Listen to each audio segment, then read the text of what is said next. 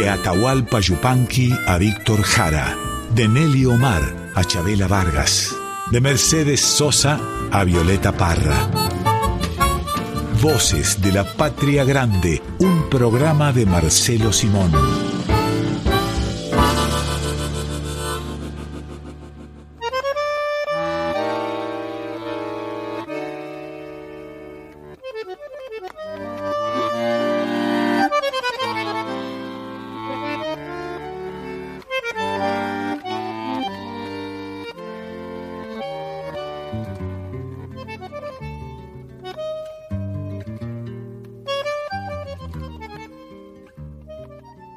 Bienvenidas, bienvenidos a Voces de la Patria Grande. Vamos a estar con ustedes hasta la una de la tarde. Y pensaba, Marcelo, hoy nos toca un tema que tiene mucho que ver con la radio, porque viste que los oyentes de radio tienen un nombre de pila y un barrio por lo general, ¿no? Y especialmente ahora que está la pebeta, como, la, la llamamos a la Fossati, yo me acuerdo, siempre tuve eh, el honor inmenso de haberle escrito libretos a Aníbal Troilo y además me acuerdo mucho de aquello, corríjanme ustedes, de que él decía con esa voz cavernosa que manejaba con tanta calidez, ¿no? Yo nunca me fui de mi barrio. Hmm. Este, una cosa así, ¿no? Dicen que me fui de mi barrio. Ah, claro, tan querendona. Eh, era eh, verlo al gordo, como le decían quienes han sido sus amigos, el gordo era él, nada más. Verlo a él acurrucado como frente a, la, a las tetas de la madre, ¿no? Como eh, convertido en un bebé a este inmenso protagonista de la cultura que hemos tenido, ¿no? Aníbal Troy. Sabés, Marcelo, vos hablabas de, que escribiste guiones para Troilo. Yo hace poquito me, me enteré que ese nocturno de mi barrio fue escrito por Troilo. Sí, sabía que lo, lo escribió, lo corrigió, lo armó, le dio ese, esa cosa querendona que tiene esa locución, ¿no? Ese poema, esa declaración de amor al útero barrial, ¿no? Impresionante. No nos hemos saludado, Marcelo. ¿Cómo estás? Muy buenos días. bueno, es como, como saludar a, una hermana, a alguien que se quiere mucho, que es el caso de los compañeros, las compañeras de trabajo que, tengo la suerte de tener en la radio. Así que estamos juntos. Marcelo Simón del barrio San Vicente de Córdoba. Sí, sí, el barrio más viejo de Córdoba, el más pobre y posiblemente el más grande. Ahí está mi casa todavía, en la calle Ramón Ocampo, 966, a una cuadra del río que con tan poca imaginación los españoles llamaron primero. Pues los cordobeses tenemos cinco ríos y en vez de ponerle nombres, como tienen todos los ríos del mundo, le, poníamos orden. Entonces tenemos el río primero, el río segundo, el tercero, el cuarto. No se puede creer. Eh, y no, no, no sospechen ustedes que tenemos tan poca imaginación, pero así quedó. Y ahí de uno de uno de esos lugares del río Segundo era un querido compañero que hemos perdido en estos avatares que tiene la, vida, ¿no? Que era Omar Serazuolo, del río Segundo. Yo soy del barrio universitario de Bahía Blanca, un barrio, ah, como dice la palabra, donde está la universidad, es un barrio Mm, sin demasiada historia antigua, ¿no? Un poco creció alrededor de la Universidad Nacional del Sur y de el Parque de Mayo, el parque que está pegadito a la Universidad Nacional del Sur. Así que me hubiese gustado más ser, no sé, de Ingeniero White o de Villamitre, de algún barrio con más historia, con más aguante, pero soy del barrio universitario. ¿Qué va a ser? No, pero es muy lindo. Yo he tenido desgraciadamente para mis alumnos que lo tuve, fui profesor en la universidad, en la universidad de, de, acá, de, la provincia de Buenos Aires. ¿De Lomas de Zamora? Sí, una maravilla, pero, pero hablar con las chicas y con los muchachos que protagonizan los, los estudios y la vida universitaria es un, eh, un placer, un enorme placer, y lo digo en serio, ¿eh? Un enorme placer. Y me tocó ese episodio y ese tránsito por, la, por las aulas, ¿no? Y ese contacto tan interesante, tan fuerte, tan vital, que vos conocés, Pebeta, que, que tenemos, si la suerte lo depara de este modo, que tenemos los que hemos pisado las aulas y dicho algunas cosas. Hoy el tema es canciones que mencionan al barrio. Ese es el tema que nos propone Pedro Patzer. Por eso estamos recordando un poco los propios barrios y vamos a recorrer también los barrios que aparecen en las canciones de nuestra música popular. Vos sabés que es universal eso, ¿no? Y nosotros que tenemos, hemos tenido, en cierto modo, acabo de, decirlo, contacto con, con eh, con las aulas o con, estos territorios, los barrios, hemos vivido, Dios quiera que sigamos viviendo, esta, este contacto tan integral, tan fuerte que tenemos. Yo, chico, recuerdo la palabra Cartier, mi viejo era mm. francés, el, el chanson de Cartier, las canciones de los barrios, a los franceses también, como a los holandeses, los africanos, el que busque, eh, tiene, todos tenemos un gran apego con el barrio, con el pequeño lugar, ¿no? Con esta república, esta cosa pública que es el, el barrio, pública pero entrañable. A mí el barrio me, me provoca una gran emoción, y me acuerdo ahora de nuevo de Troilo hablando del barrio, la imagen del barrio como una teta, ¿no? Que nos amamanta. Me hiciste acordar con eso de, de Cartier, del, del tango griseta. Ah, bueno, griseta es una palabra que está tomada del francés, como vos sabés. Grisette quiere decir obrerita, en un sentido muy cariñoso, muy cálido, porque los los franceses como los japoneses, como cualquier hijo de vecino, de vecino, de donde quiera que venga, también son sentimentales, ¿no? Y el Cartier, eh, palabra que ustedes los tangueros han citado algunas veces, es, es eso, ¿no? El Cartier te amamanta.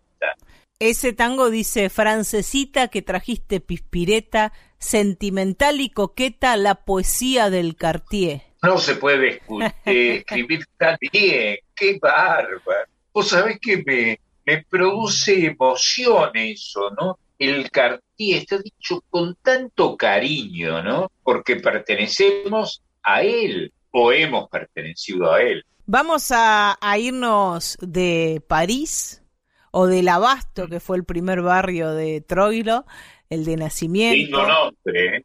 el barrio pegado al mercado que te abastece, ¿no? El mercado con olor a hortaliza, con olor a campo, pero transportado a la ciudad, es fantástico. Nos vamos a ir a Santiago del Estero.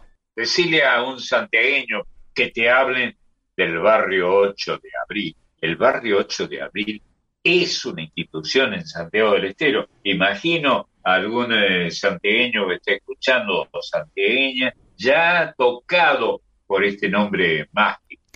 Ahí nos vamos a encontrar con Peteco y Demi Carabajal, que van a ser la chacarera de los barrios, que recorre los barrios ah, de Santiago del Estero, por lo menos a través de una descripción, ¿no? Habla de la barra, de la canchita de fútbol, también de la esquina como un lugar importante, como una institución del barrio. Sí, de paso señalemos con la importancia tan enorme que tiene Santiago del Estero con la difusión del quechua o quichua, como le llaman ellos, que cancha es una palabra quichua. Escuchamos de ahí mismo, de Santiago del Estero, a Peteco y a Demi Carabajal. Venga.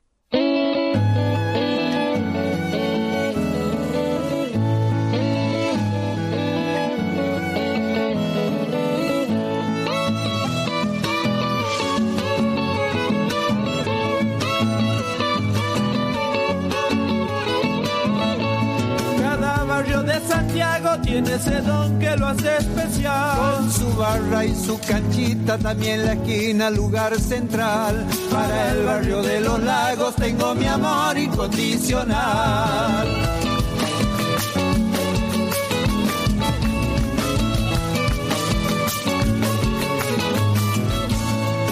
Amigos interminables, todos amigos de corazón. Esos que entregan la vida como una digna revelación. Amigos interminables, todos amigos de corazón.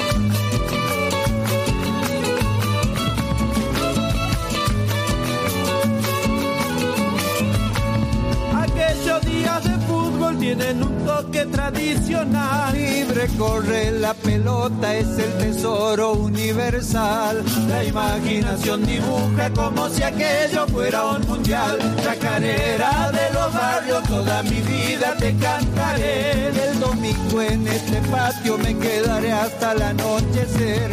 Chacarera de los barrios, toda mi vida te cantaré.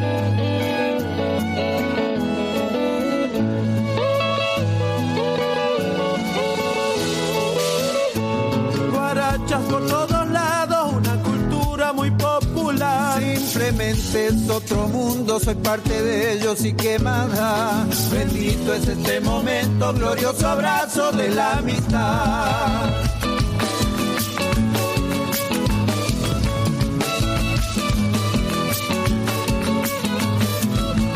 Siempre hay un cantor que a cantar coplas de mi país. Todo es fiesta y chacarera, tengo la suerte de estar aquí. Brindemos por los cantores que cantan coplas de mi país.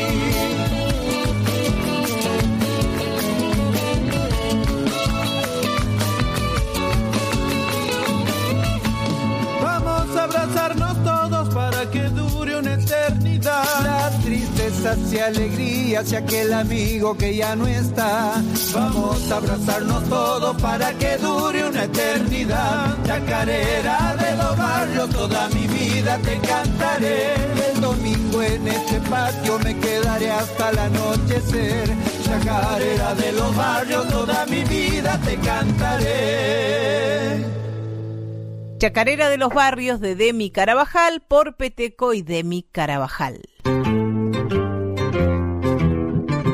Y ahora nos vamos a ir derechito para Córdoba para conocer el barrio de Alberdi con el Chango Rodríguez. Ah, él vivía en la calle Chubut de el barrio de Alberdi y ahí estuvo incluso en los momentos más duros de su vida él fue culpable de un homicidio, alguna a lo mejor lo saben ustedes, y estuvo preso por esto cuando vivía en la calle Chubut, en ese barrio que es un barrio con mucha historia.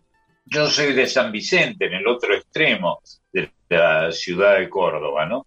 Un barrio con, eh, con muchas palabras que se refieren a San Vicente, pero son todas laudatorias nada más. Pero el barrio Historia, el barrio Alberdi, perdón, tiene una historia muy fuerte. Ahí se produjo el Cordobazo, aquel enorme movimiento de los años 70 que fue realmente revulsivo, ¿no? En ese barrio de Alberdi no solo nos vamos a encontrar con la música y la poesía del Chango Rodríguez, sino que también escucha quiénes más están. Los cuatro de Córdoba. Bueno, eh, los cuatro de Córdoba fueron muy amigos del Chango Rodríguez. Muchas veces estuvimos juntos con los cuatro de Córdoba y el Chango, ¿no? Chango, que tenía eh, una pertenencia de un modo u otro, de este modo misterioso por el cual pertenecemos a una, a una sociedad o a otra, él tenía algo que ver con, con eh, La Rioja.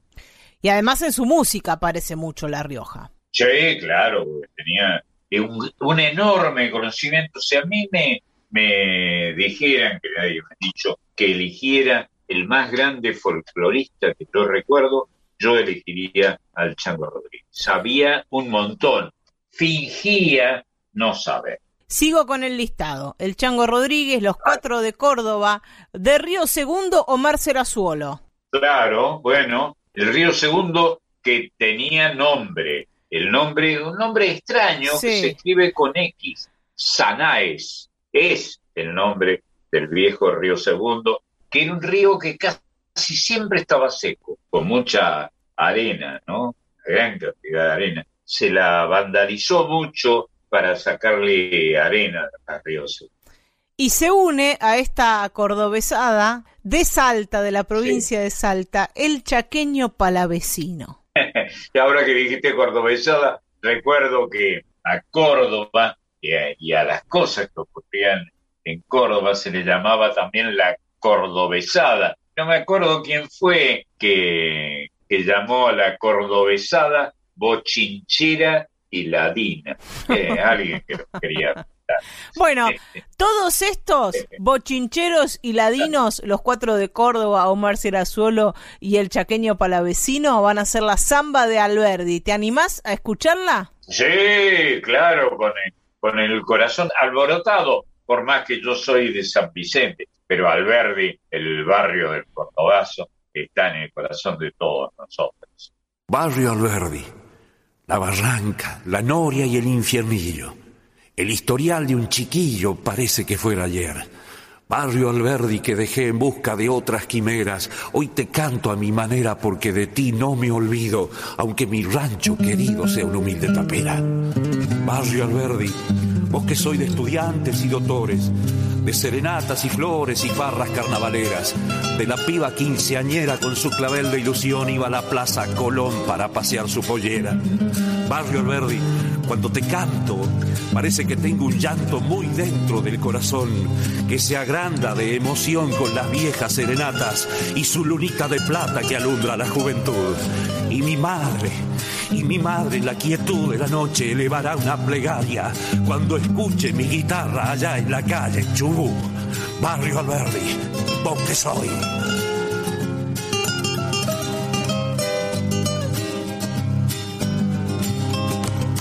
Y adentro canto una serenata, a orilla del río se escucha mi voz. Rumores de gracia poblaron la casa, se prende y se apaga la luz de un balcón. Rumores de gracia poblaron la casa, se prende y se apaga la luz de un balcón. Dicha que tuve en el verde, mi primera cita, la Plaza Colón, con aquella luna que vino del baile, su escalón de seda dejó en tu balcón con aquella luna que vino del baile, su escalón de seda dejó en tu balcón. Lunita de Alberdi esconde tu cara, con tu guardapolvo de fino doctor. Si una noche alegre con mi serenata se prende y se apaga la luz de un balcón. Si una noche alegre con mi serenata se prende y se apaga la luz de un balcón.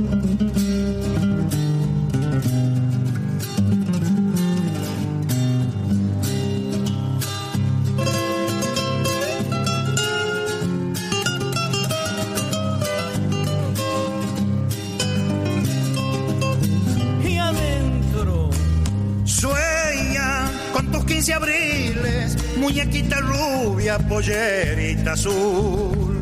Ibas por el clínicas como una glicina, perfumando el aire con tu juventud. Ibas por el clínicas como una glicina, perfumando el aire con tu juventud.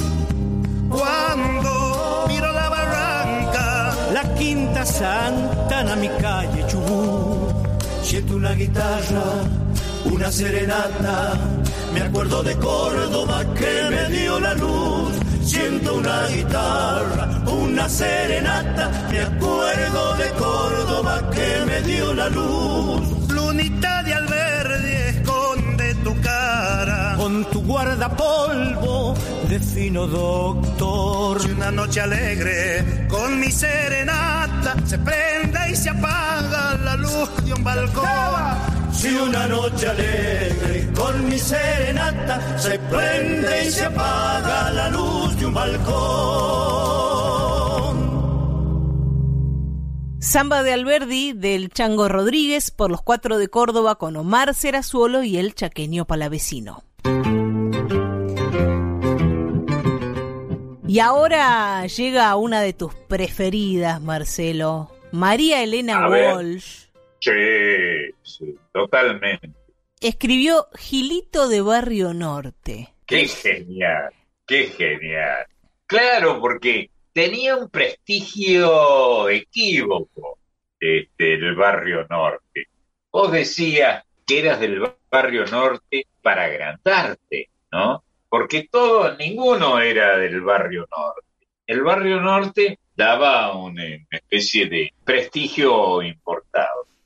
Y acá María Elena hace una, una crítica que tiene que ver seguramente con la década del 60, la década del 70, con la ebullición de las izquierdas en América Latina y por supuesto en nuestro país. Sobre todo el los 70, los años de la gran rebelión, de las revoluciones o las, los movimientos revulsivos que se provocaban en una Argentina que estaba custodiada por los, dictadores, ¿no? El ejército, el glorioso ejército argentino, una vez se lo dije a uno, no me acuerdo qué era, a un sargento, digo, el glorioso ejército argentino parecen cuidadores de soldados, ¿no? No, no, no logro encontrar la palabra. Una cosa inferiorizante para el glorioso ejército argentino, que se, se comidió a hacer una tarea menor y subalterna en aquellos años 70. Dice la canción de María Elena, Gilito del barrio norte que la vas de guerrillero y andás todo empapelado con el che, anunciándole a Magoya que salió la nueva ley. Hablas mucho del obrero, pero el único que viste es un peón de una cuadrilla por la calle Santa Fe. Vos la única guerrilla que peleas de coronel es la que te dan las minas en las whiskerías finas donde sentaste cuartel. ¿Qué va? ¿Con qué, con qué delicadeza, con qué calidad usa las palabras? Mirá cómo mete la palabra cuartel ahí, ¿no? Y eh, eh, estábamos a merced de los cuarteleros en aquellos tiempos, ¿no? Porque había este, imposición militar en la Argentina de aquellos. Va a cantar Walter el Chino Laborde. Ah, qué lindo. Venga.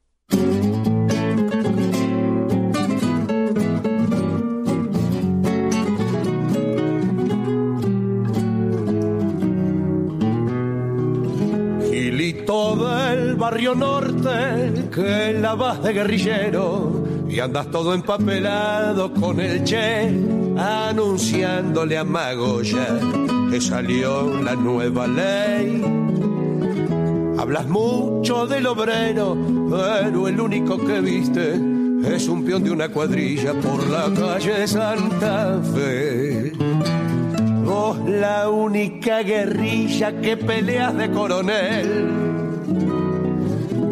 es la que te dan las minas en las whiskerías finas donde sentaste cuartel. Si cambiará el mundo, vos también querés laburar, cacha los libros o raja para el Caribe donde está Papá Noel.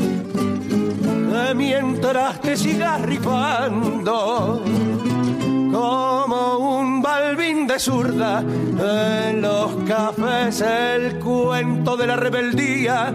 Contáselo a tu tía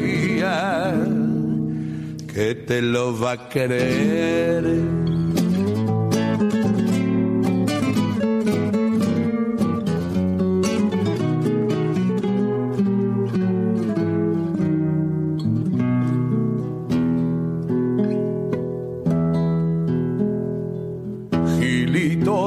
barrio norte que la vas de inconformista y te conformas con ser flor de burgués, sacristán de la violencia, mientras vos no la ligues.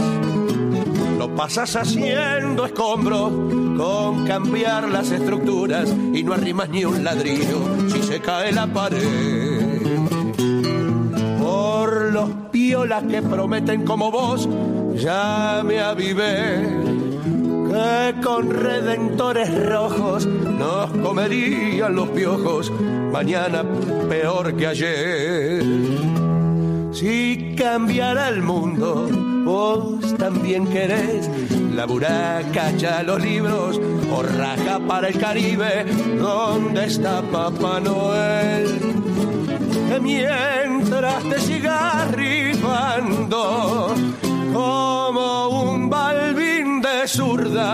en los cafés, el cuento de la rebeldía, contáselo a tu tía, que te lo vas a creer. Gilito de Barrio Norte de María Elena Walsh por Walter el Chino Laborde. Y ahora nos vamos a ir para el barrio de Belgrano, aquí en la ciudad de Buenos Aires, donde dicen que hay un caserón de Texas, donde hay una historia familiar que se ha tejido en esa casa. Hemos conocido ese caserón fantástico, ¿no? El viejo caserón de Texas. No sale el nombre de, de quien lo cantaba, una mujer que lo cantaba extraordinario. María Graña. María Graña. Este es un vals de Sebastián Piana y Cátulo Castillo, que va a cantar en este caso otra voz femenina, la gran voz de América Latina, nacida en Tucumán un 9 de julio, tu amiga Mercedes Sosa. Sí, sí, claro. Bueno, la más grande de todos los tiempos.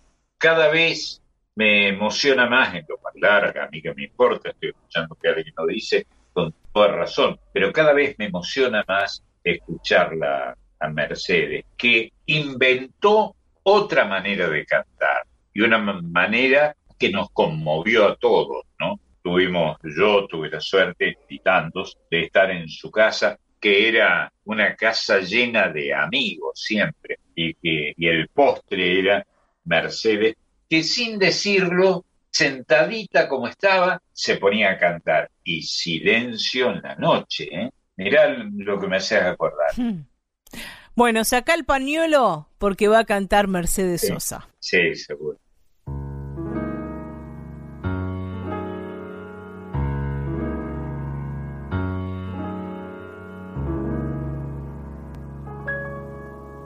Barrio de Belgrano de Texas. ¿Te acordás, hermana, de las tibias noches sobre la vereda? Cuando un tren cercano nos dejaba viejas. Raras añoranzas bajo la templanza suave del rosal. Todo fue tan simple, claro como el cielo bueno como el cuento que en las dulces siestas nos contó el abuelo. Cuando en el pianito de la sala oscura sangraba la pura ternura de un vals. Revivió, revivió en las voces dormidas del piano. Y al conjuro sutil de tu mano el faldón del abuelo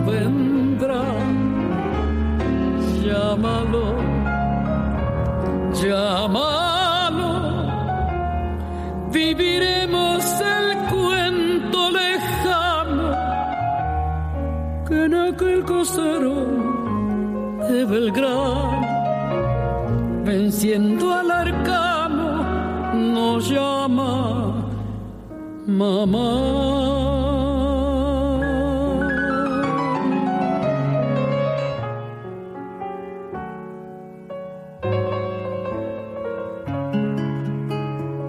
barrio de Belgrano, caserón de Texas. ¿Dónde está el aljibe? ¿Dónde están tus patios? ¿Dónde están tus rejas?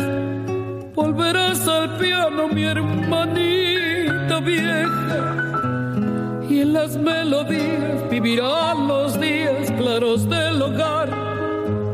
Tu sonrisa, hermana, cobijó mi duelo y como en el cuento que las dulces siestas nos contó el abuelo, tornará el pianito de la sala oscura a sangrar la pura ternura de un vals. Revivió, revivió en las voces dormidas del piano y al conjuro sutil de tu mano,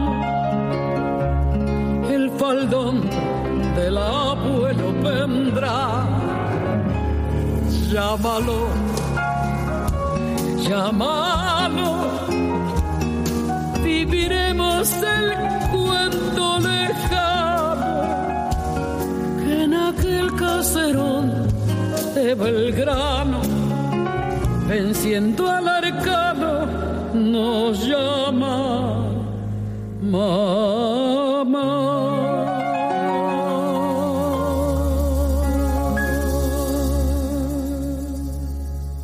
Caserón de Texas de Sebastián Piana y Cátulo Castillo por Mercedes Sosa.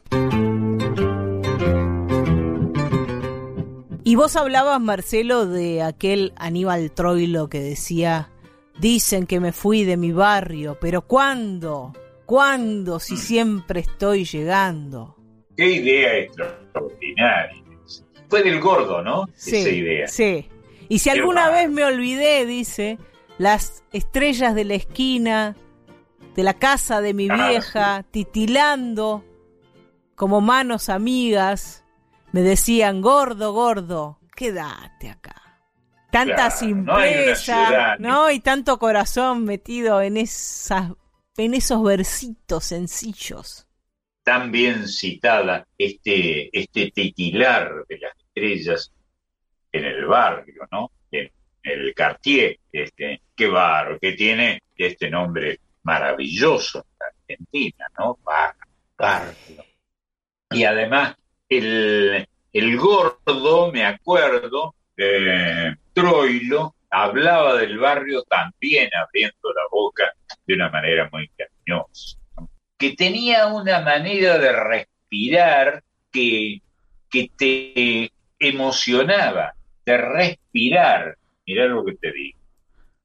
Maravilloso. Y, y, y eso también tiene mucho que ver con su bandoneón, ¿no? Porque los bandoneones respiran. Es ese instrumento que al igual que el acordeón Sí. tiene un fuelle por el que pasa Sí. aire y que permite que suene la música. Sí, pero el bandoneón es otra cosa. Tocaba el bandoneón, bandoneón Troilo y se acababa ahí. Y he conocido a muchos muy grandes como Raimundo González, que nadie nombra porque no se lo conocía, pero bandoneonistas extraordinarios, que es un instrumento tan raro y tan sentimental. ¿Por qué nos emociona tanto el quejido del bandoneón a los argentinos? ¿Qué sé? No, no sé explicarlo, pero eh, ocurre. Y hablando del barrio, alguna vez contó Horacio Ferrer que Troilo Sí, vivía en, Tal- amigo. vivía en Talcahuano y Paraguay. Dice Ferrer, bueno, todos vivíamos por ahí, andábamos por ahí, íbamos y veníamos. Dice, Es verdad. Pichuco siempre fue de la zona de Corrientes y Paraná. Y una vez que hizo unos pesos, Claro. su esposa, Cita, compró un triplex en Avenida Belgrano y Entre Ríos. Y se mudaron. Claro, un poco más alejado. Sí, más al sur. Se mudaron ahí. Y Troilo se empezó a sentir mal, ¿no? Estaba triste. Y un día Cita lo encontró mal, ¿no? Triste. Y dice, ¿qué te pasa, Pichuco? Y Troilo le dice, extraño a Buenos Aires, Cita. Para él Buenos Aires era esa zona de Corrientes y Paraná, de Talcahuano y Paraguay, es la zona de los teatros, de los cafés. Eso, eso era Buenos Aires. Qué bien contado, qué fantástico. Todo este cuento larguísimo viene porque yo tengo una teoría, Marcelo. A ver. Yo creo que el que inventó la imagen que tenemos, al menos los payucas y las payucas, de los barrios de Buenos Aires, fue Homero Mansi, con sus descripciones de la década del 40 de los barrios, ¿no? Coincido. Y me parece que tuvo algún imitador, ¿no? Cuando Borges, el imitador, dijo, a mí se me hace cuento que nació Buenos Aires, yo la juzgo tan eterna como el aire y el agua, algo así, perdón por la la cita de Prolija, lo que estaba haciendo era una declaración de amor a esta ciudad. Yo que soy del interior y que he crecido, no sé si será tu caso, Bebeta, que he crecido con el desdén hacia los porteños, a la gente del puerto. En, en Córdoba no tenemos puerto, bueno, algún puerto insignificante en el río Segundo, cuando trae agua, o primero, pero, pero no tenemos los puertos de Buenos Aires, donde, donde nació la patria, ¿no? Donde se peleó y se armó la cara, eh, a veces lagrimeante, de Buenos Aires, a la que aprendimos Igualmente el barrio de Mansi, creo yo, ¿no? Que es un barrio que tiene que ver más con la infancia y la inocencia del barrio. Esos amores de barrio, los vestigios de la infancia que todavía podemos ver recorriendo ese barrio, la dignidad de los trabajadores. Mansi lo que hace es construir una idea de barrio en el mm. tango. Bueno, insisto, eso hicieron con su folclore los franceses. Eh, a mucha distancia de allí, yo que soy argentino, vocacional, y naturalmente me crié escuchando hablar del barrio parisino, ¿no? Y mal que bien lo empezabas a querer, aunque soy de acá, no tengo nada que ver con París, desde luego, aunque vos sabés cómo se llamó el primer programa que, que hice en la radio cuando tenía 18 años. No, para nada. No sé, no me acuerdo. Si lo sé, no me acuerdo por las calles de París.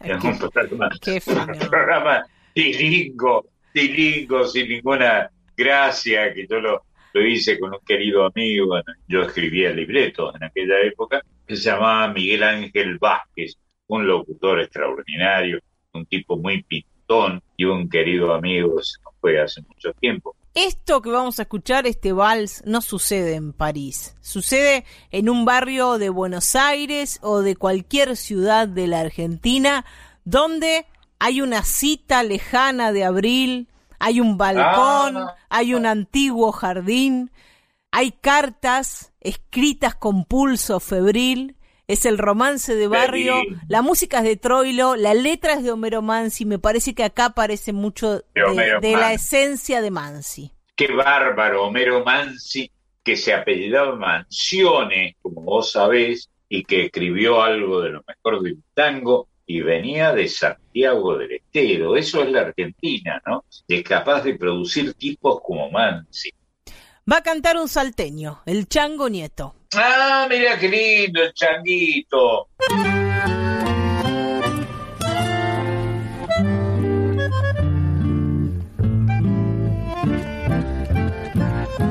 Primero, la cita lejana de abril, tu oscuro balcón, tu antiguo jardín, más tarde las cartas de pulso febril, mintiendo que no, jurando que sí, romance de barrio tu amor y mi amor.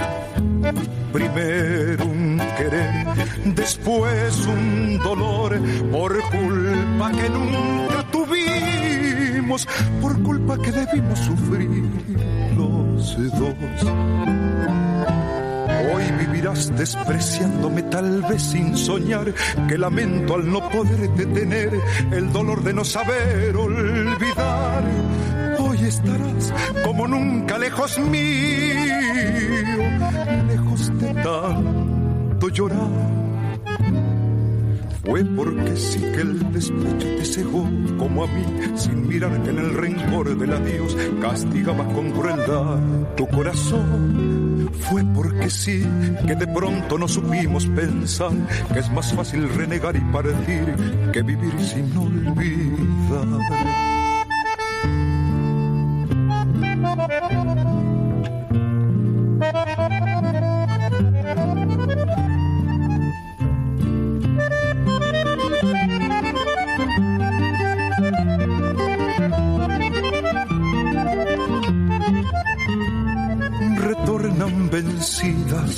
Tu voz y mi voz trayendo al volver con tonos de horror las culpas que nunca tuvimos, las culpas que debimos pagar los dos. Hoy vivirás despreciándome tal vez sin soñar que lamento al no poder detener el dolor de no saber olvidar. Hoy estarás como nunca lejos mío lejos de tanto llorar. Fue porque sí que el despecho te cegó como a mí, sin mirar que en el rencor del adiós castigaba con crueldad tu corazón. Fue porque sí que de pronto no supimos pensar que es más fácil renegar y partir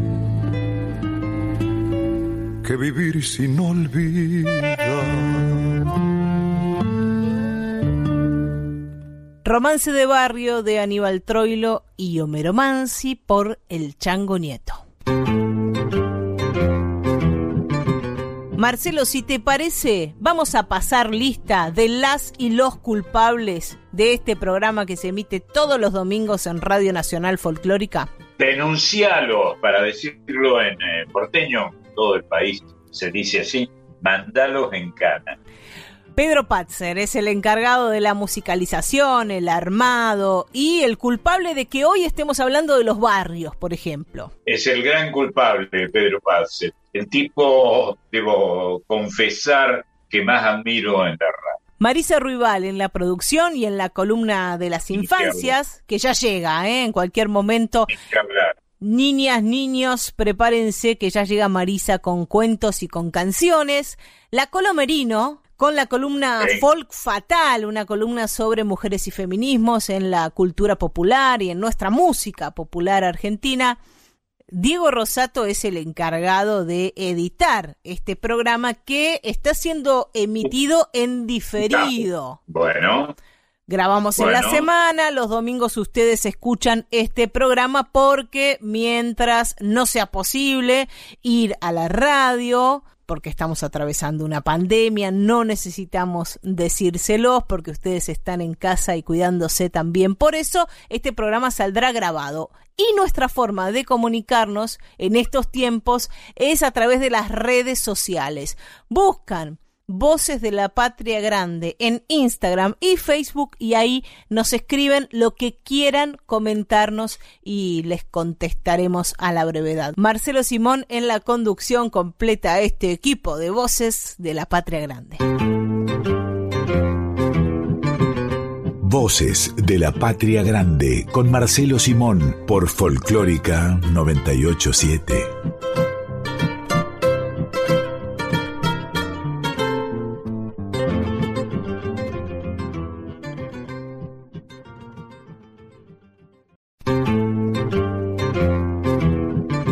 Estás escuchando a Marcelo Simón en Voces de la Patria Grande.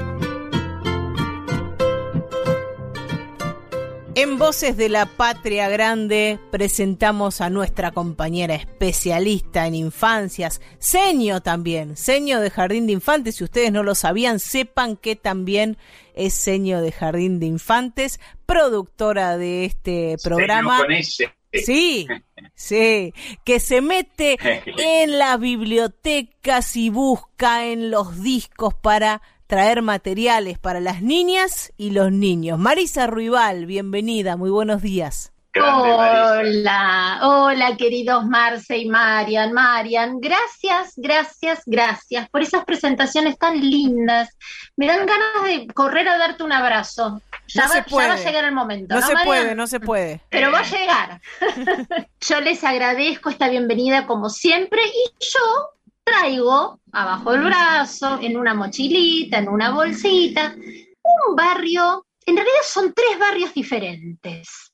Pero son unos barrios muy locos, porque en estos barrios pasan cosas, Marce. Igual, quiero hacer acá como un paréntesis, a mí el barrio me encanta. Yo hablaría de un barrio con mayúsculas. Yo les cuento, Marian recién les contaba que yo soy maestra jardinera, cuando estaba en el jardín con los chicos, les pedí a ellos que me contaran cómo era su barrio.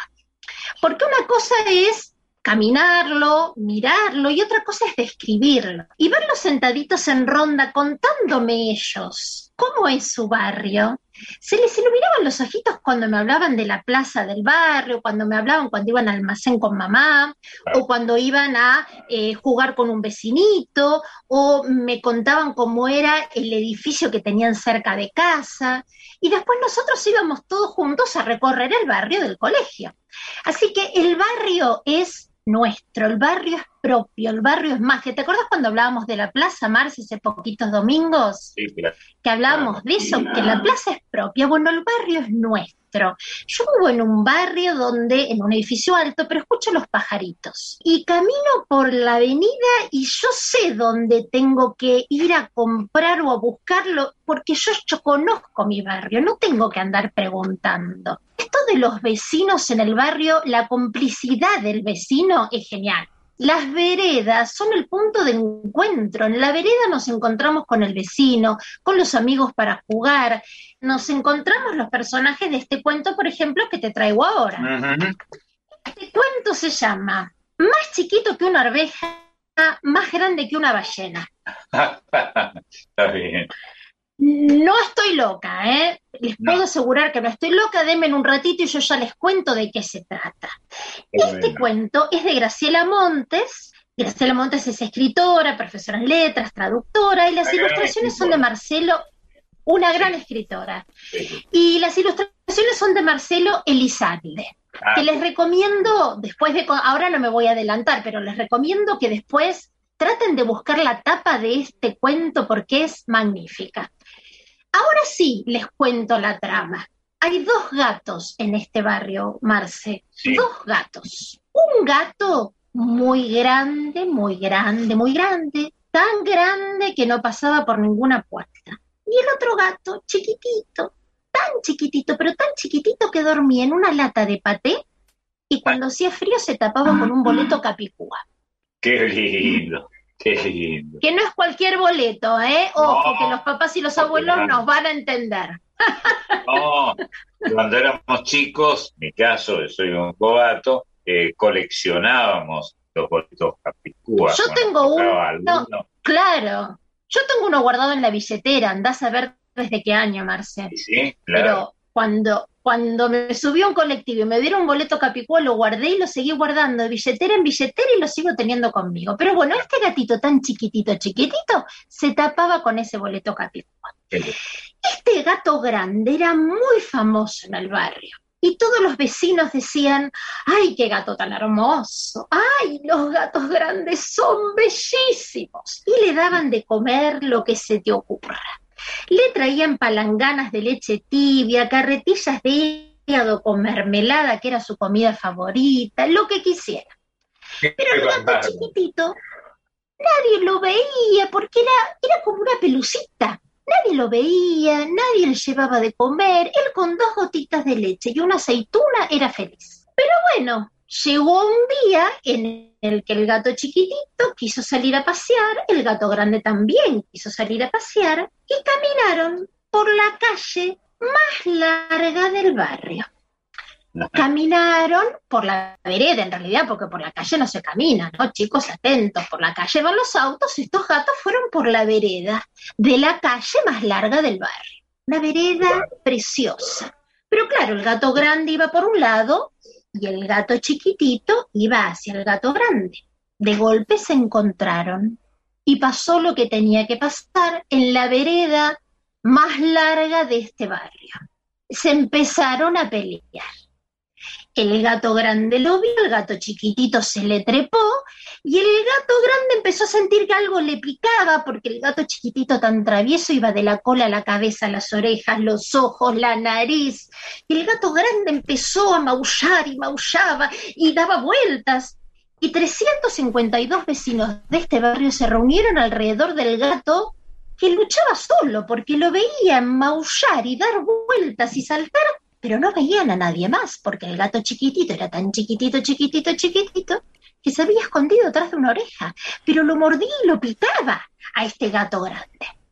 Hasta que el gato chiquitito se quedó en la nariz del gato grande, el gato grande estornudó y como buen gato grande que era, el estornudo fue como un terremoto y voló todo y los 352 vecinos volaron por el aire y no les gustó nada volar por el aire. Cuando volvieron otra vez a esta vereda más larga del barrio, se dieron cuenta que el gato grande no estaba solo, tenía un gato chiquitito.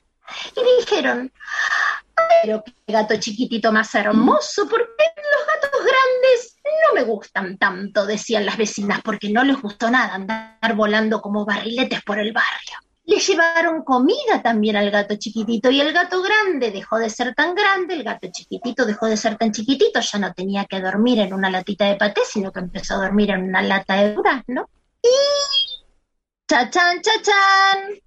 Hay que leer este cuento pasan cosas en los barrios, Marce, pero este barrio, con esta vereda más larga y estos gatos traviesos, me encantó para poder compartirlo. Más chiquito que una arveja, más grande que una ballena. Ah, porque cuando se encontraron cara a cara estos dos gatos, pensaron eso. El gato grande lo miró y le dijo, este gatito es más chiquito que una abeja. Y el gato chiquito miró al gato grande y dijo, ay, este gato es más grande que una ballena. Y eh. ahí intercambiaron la pelea que recién te conté.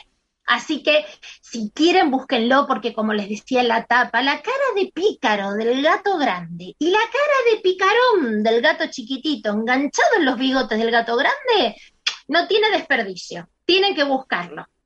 Bueno, en este cuento que yo te voy a contar ahora no hay gatos. ¿A vos te gusta ir al dentista? No, no, no me gusta. Bueno, bueno. Vos, no hay más vos sos entonces, no hay más remedio, pero vos sos entonces uno de los vecinos de este barrio, de este cuento que se llama La galera del dentista, es un cuento de Silvia Schuger, las ilustraciones son de Perica. Grande. Perica es el, Silvia, Silvia Schuger es una grande, por supuesto. Eh, y Perica es el seudónimo de una artista plástica que se llama Silvia Jacoboni.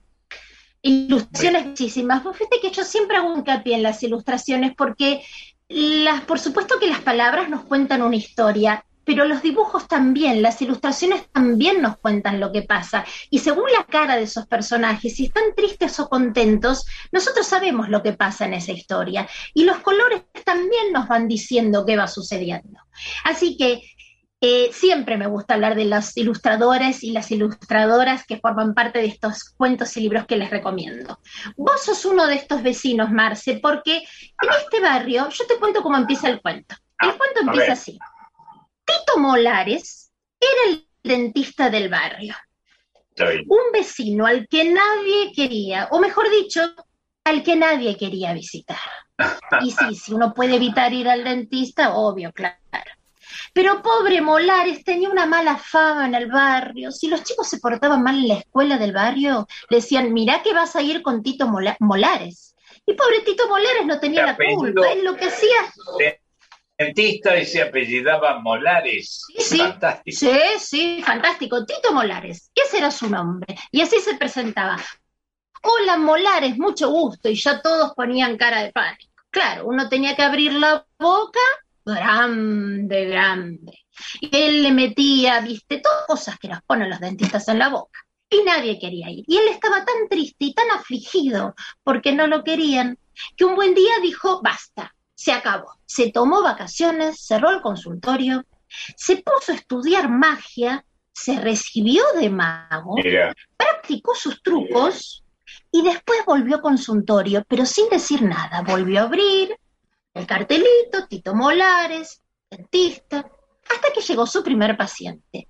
Y el primer paciente que entró abrió la boca, pero no porque Tito Molares le dijo, abrió la boca porque se lo encontró. En vez de vestido con su delantal blanco habitual, estaba vestido con una capa negra y un pantalón rojo brillante.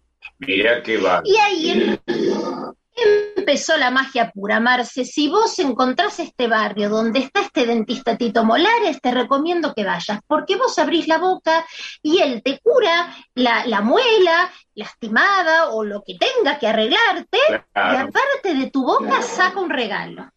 Puedes sacar una perinola, un caramelo, un boleto, porque no capicúa, como el del otro barrio, una entrada gratis para el cine, la cuestión es que ahora en este barrio es una fiesta ir al dentista, porque saben que aparte de que les cura la boca, Tito Molares les da un regalo. Pero claro, todos quieren saber cómo hace Tito Molares, pero los magos no cuentan sus trucos.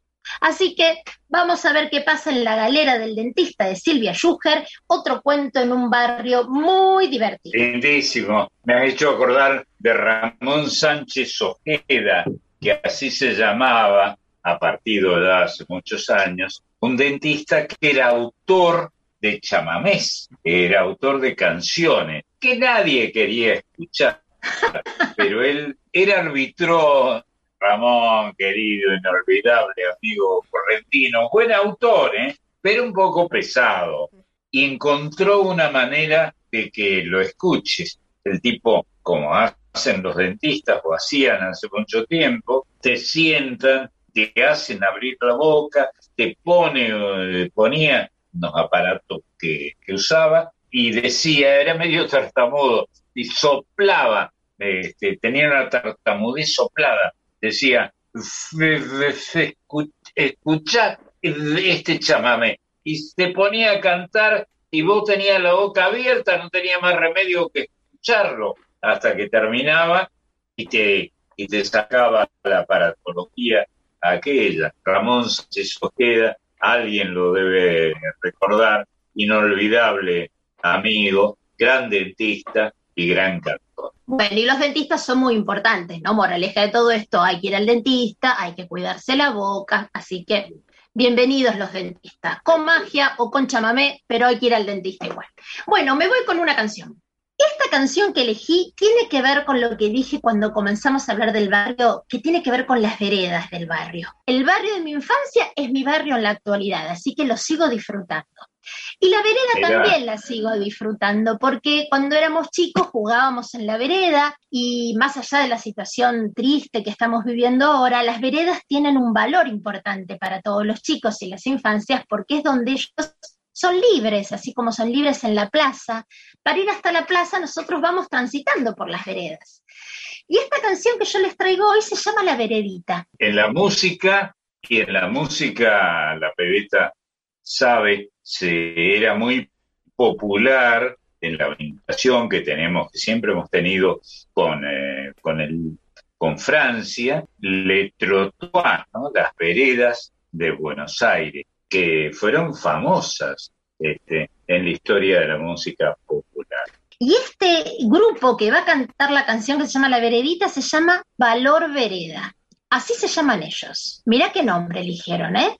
Valor Vereda. Qué lindo. Valor, Valor Vereda nació en el año 2007 y ellos se definen que nacieron para jugar y hacer jugar. ¿no? Me pareció magnífico esta definición. Y ellos estimulan a los chicos a que jueguen, pero jugando con lo que hay. Y eso también es un regalo que le tenemos que hacer a nuestros, a nuestros hijos, sobrinos, vecinitos, alumnos. Jugar con lo que hay. No hace falta jugar con el juguete nuevo comprado en la juguetería. Jugar con lo que hay nos hace ser creativos. Dice el inicio de la canción. Todos los domingos nos juntamos los chicos a jugar en la esquina de mi barrio, frente a la panadería, y en ronda proponía cada uno el juego que quería jugar. Y así se reúnen los amigos en este candón hermoso que les regalo para que bailen en casa, corran los muebles y pónganse a bailar, porque hay unos amigos que, que, juegan y bailan, y te cuento que Valor Vereda está conformado por Lautaro Matute, Elisa López Oroño, Agustín Lumerman y Diego Masuroco. Ellos conforman Valor Vereda y nos regalan la veredita. Les dejo un abrazo enorme y a seguir disfrutando de los barrios. Un beso, Marisa, hermosa. Gracias. Un abrazo, Mari, que entre el boleto Capicúa y la perinola me llevaste un montón de años para atrás. ¡Ay, qué linda! Menos mal que no me quedé sola en ese recuerdo. No, no, no, quédate tranquila. Está bien. Me alegro tanto. Marisa Ruibal ha pasado por Voces de la Patria Grande. Todos los domingos nos juntábamos los chicos a jugar en la esquina de mi barrio, frente a la panadería, y en ronda proponía cada uno el juego que jugar quería. Luciano a la mancha, Leandro a la carta, Marina a la soga que salta, Julián la escondida, Sofía sentía y yo divertirme quería. Jugar todo el día, una veredita, compartir la pelota y la paleta,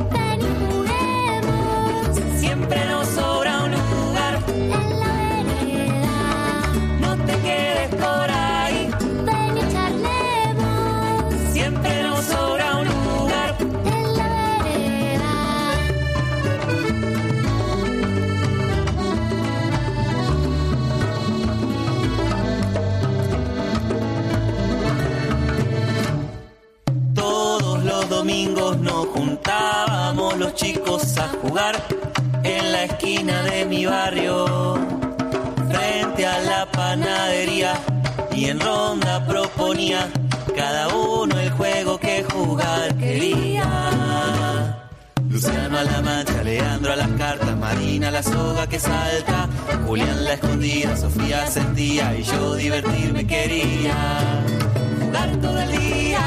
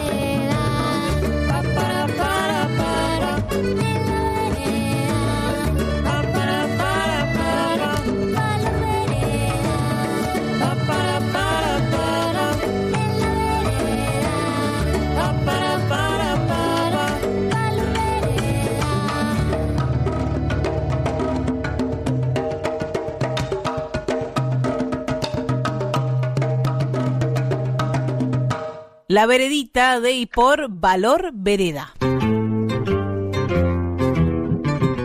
Marcelo, vamos a seguir compartiendo algunos barrios que aparecen en las canciones. Y el barrio también era en algún momento el lugar para enorgullecerse o el lugar para avergonzarse, como la patria Mm, chica, donde todos te conocen. Digo era porque hoy vivo en una ciudad donde somos más bien anónimos y anónimas, pero supongo que en algunos barrios sigue pasando que la mirada de los otros es muy fuerte. Sí, y además hay un principio folclórico en estas historias citadinas, ¿no?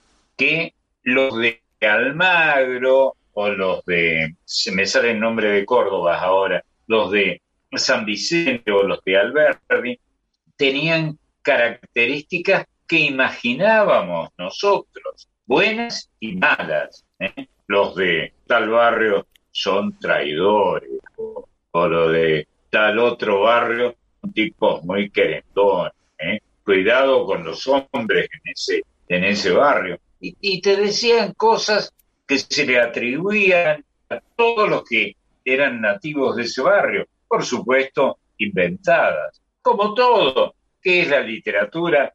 Sino eso, inventar personajes y atribuirles condiciones a favor o en contra, como hizo Miguel de Cervantes Saavedra, que ahí quedaban para siempre en las páginas de un libro. Y eso es lo que le pasó a Cachito Campeón de Corrientes. Cuando se preguntó qué pensará mi barrio, ay, ay, sí, qué pensará. Qué buen tema ese, qué bárbaro. ¿Eso quién es? ¿León Gieco que hizo eso? Sí. Qué capo, León, ¿eh? Qué capo. ¿Qué pensará? Y eran, era la época de un deporte que fue muy popular en la, en la Argentina, yo he sido seguidor de, de él, que ha sido el boxeo, ¿no? Y los boxeadores eran tipos muy, muy populares, eran los héroes del bar, sobre todo de la muchachada. Por eso Cachito pensó, ¿qué me van a decir en el barrio si perdí? Claro, porque en general me parece tengo un, hijo que es estudiante, Panito, que es estudiante de filosofía. No sé qué dice la filosofía sobre estos temas, pero algo dicen sobre el héroe, ¿no? Bueno, se ha escrito tanto en la mitología sobre los héroes. Y Cachito era el héroe de la barra, ¿eh? el campeón de corriente, y nada menos que de corriente, que si sabías pegar bien una piña, como decimos en la, en la Argentina, o decíamos, eh, dándole al puñete, palabra que usamos mucho en Córdoba, el valor de una, de una fruta seca, ¿no? La piña, ¿no? Si lo metías ahí en el ámbito de la pelea y el tipo pegado en la buena piña, ya era el héroe del barco. Vamos a conocer la historia o volver a escuchar la historia de Cachito, campeón de Corrientes. Y lindo que se llame, que el apodo sea Cachito. Cachito, que es el apodo este, hipocorístico más convencional, más modesto de todos aquellos de los que disponemos.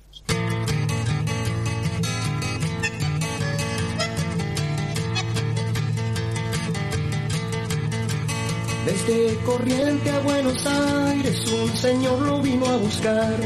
Cuando estacionó su auto vino el barrio a saludar.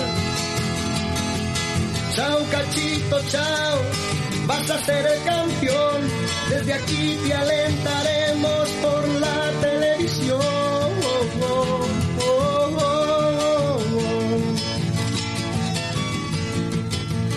en la noche del debut corriente estaba prendido y un solo grito se oyó cuando el correntido entró. Vamos, cachito, vamos, debe ser el campeón. Desde aquí te alentaremos por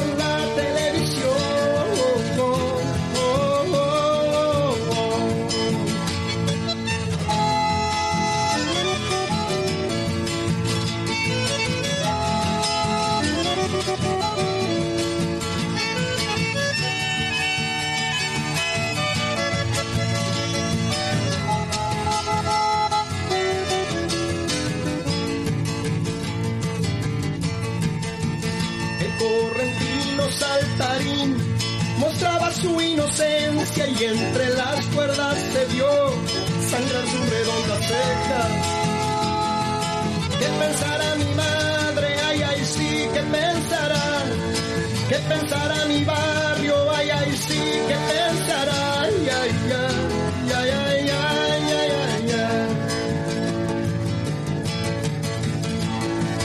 ¿Qué me estará pasando que no lo puedo parar? Este me está matando de verdad. ¿Cómo estará mi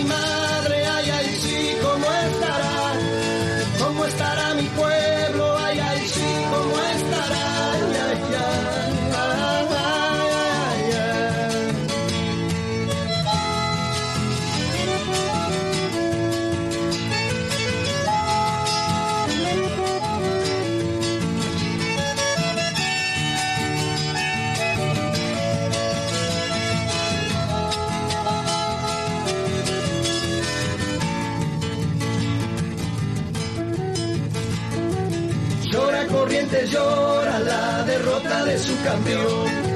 El jueves llega Cachito en el micro de las dos. Y ese señor del auto no aparece por Corrientes porque dice que es suficiente el dinero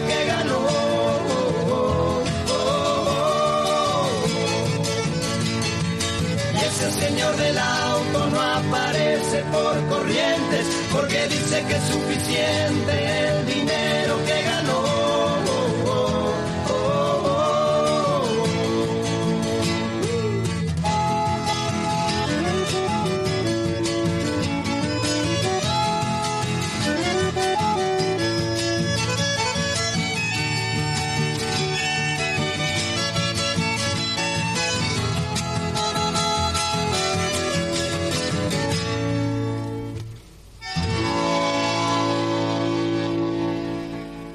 Cachito campeón de Corrientes, de y por León Gieco.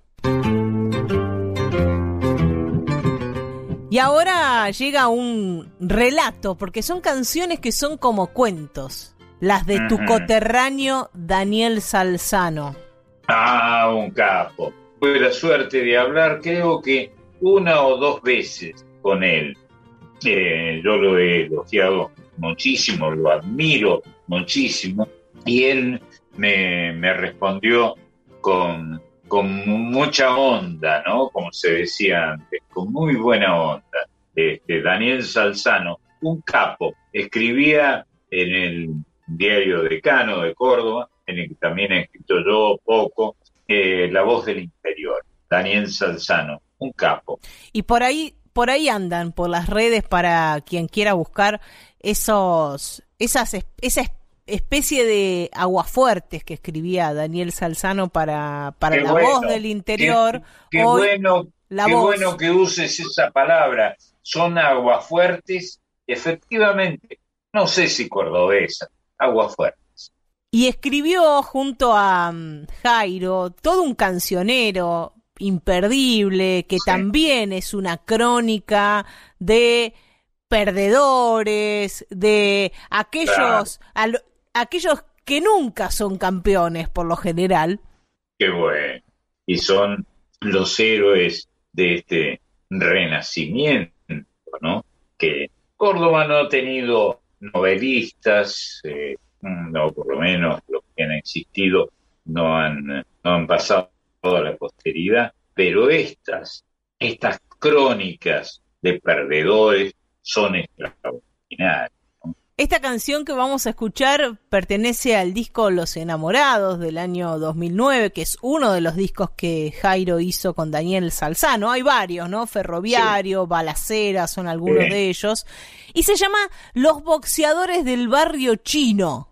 del barrio chino, extraordinario. Que dicho sea de paso, también es una palabra quichua, chino, que ya sabés vos qué quiere decir. Chino. Simple, ordinario, decir- común. Muy bien, sos una capa. Muy bien. En Buenos Aires Bueno, también vamos. tenemos un barrio chino, así que ahí seguramente vive Angelito, el asesino, un boxeador de peso pesado, ojos de perro abandonado. Así lo describe Daniel Salzano y lo va a cantar Jairo. Vamos, que venga Angelito rumbo al ring. Ahí está. Señoras y señores, el barrio chino saca su bandera. Vamos, segundo, tercero, cuarto escalón. Al ring, aquí está Angelito el asesino.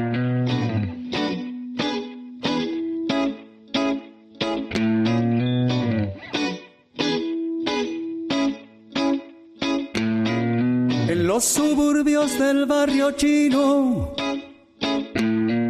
vive Angelito el asesino boxeador de peso pesado, ojos de perro abandonado. Entre los hombros lleva tatuado un Cristo obrero crucificado. Y sobre el pecho una sirena que le conoce todas las penas. Los boxeadores del barrio chino tienen escrito el mismo destino. Por un segundo en el paraíso, toda una vida,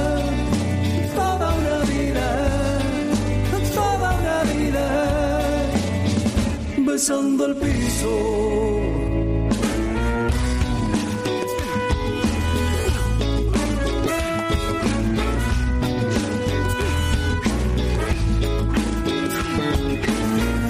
de lo que tuvo no tiene nada. Siempre cayendo, siempre en picada. Recibido tantos guantazos que ya no puede ni dar un paso. Por nada más que un vaso de vino. Cuenta su historia el asesino con papas fritas, baila y recita la comparsita. Los boxeadores del barrio chino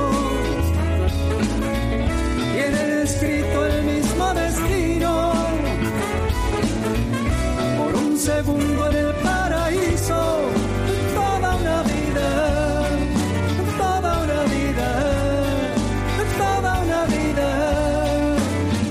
besando el piso.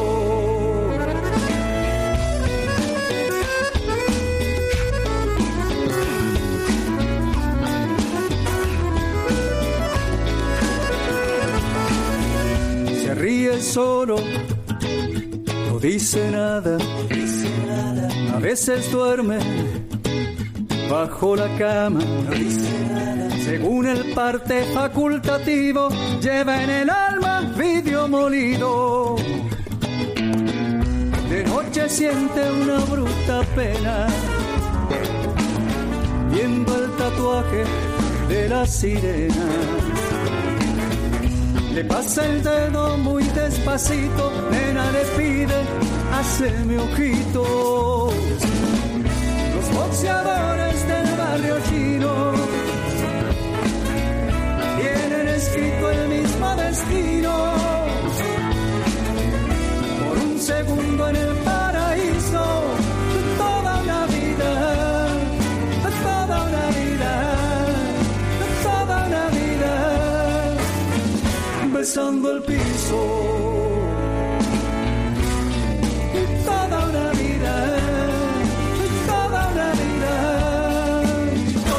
besando el piso.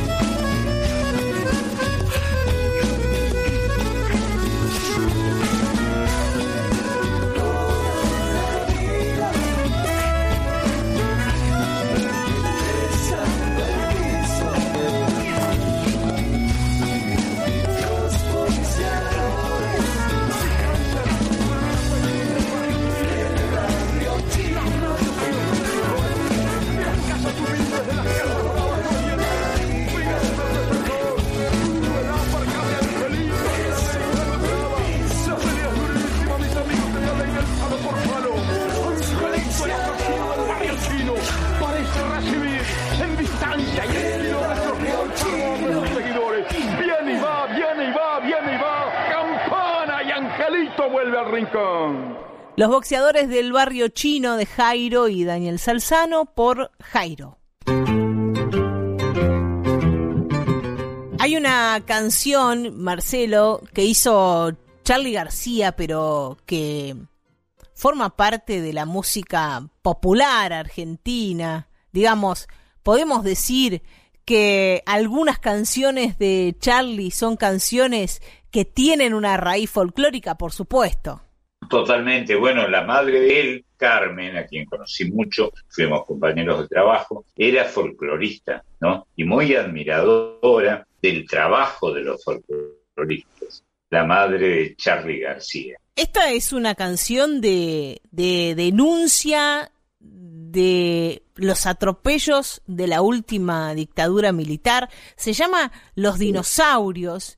Pedro rescata una frase de esta canción para hoy Dice, los amigos del barrio pueden desaparecer. Eso quiere decir que cualquiera puede desaparecer. Qué bárbaro.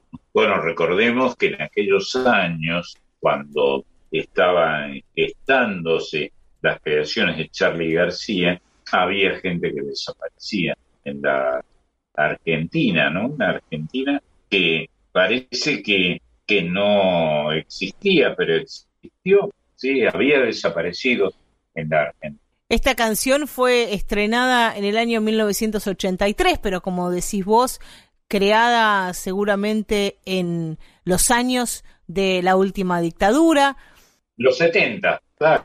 Exactamente, hasta, hasta el 83 duró la última, la última dictadura militar, bueno, con, con la guerra de Malvinas en el 82 comienza a debilitarse, en el año 83 recuperamos la democracia y en ese año se estrena esta canción cuyos primeros acordes de piano ya, aunque sea al menos para mí, son emocionantes. Y ahí García ya premonitoriamente antes del juicio a las juntas, antes que sucediera nada en relación a la justicia y los derechos humanos, decía, pero los dinosaurios van a desaparecer. Ya sabemos quiénes son los dinosaurios. Qué bárbaro, qué, qué bien presentado, muy bien. Es la versión que vamos a escuchar, la de Castañas de Cajú. Los amigos del barrio pueden desaparecer. Los cantores de radio pueden desaparecer en los diarios pueden desaparecer. La persona que amas puede desaparecer. Los que están en el aire pueden desaparecer. En el aire pueden desaparecer. Los que están en la calle pueden desaparecer en la calle. Los amigos del barrio pueden desaparecer. Pero los dinosaurios van a desaparecer. Estoy tranquilo, mi amor. Hoy es sábado a la noche, un amigo está en cana. Oh, mi amor, desaparece el mundo. Si los pesados, mi amor, llevan todo ese montón de equipaje en la mano. Oh, mi amor, yo quiero estar liviano. Cuando el mundo tira para abajo, es mejor no estar atado a nada Imaginen a los dinosaurios en la cama. Cuando el mundo tira para abajo, es mejor no estar atado a nada. Imaginen a los dinosaurios en la cama.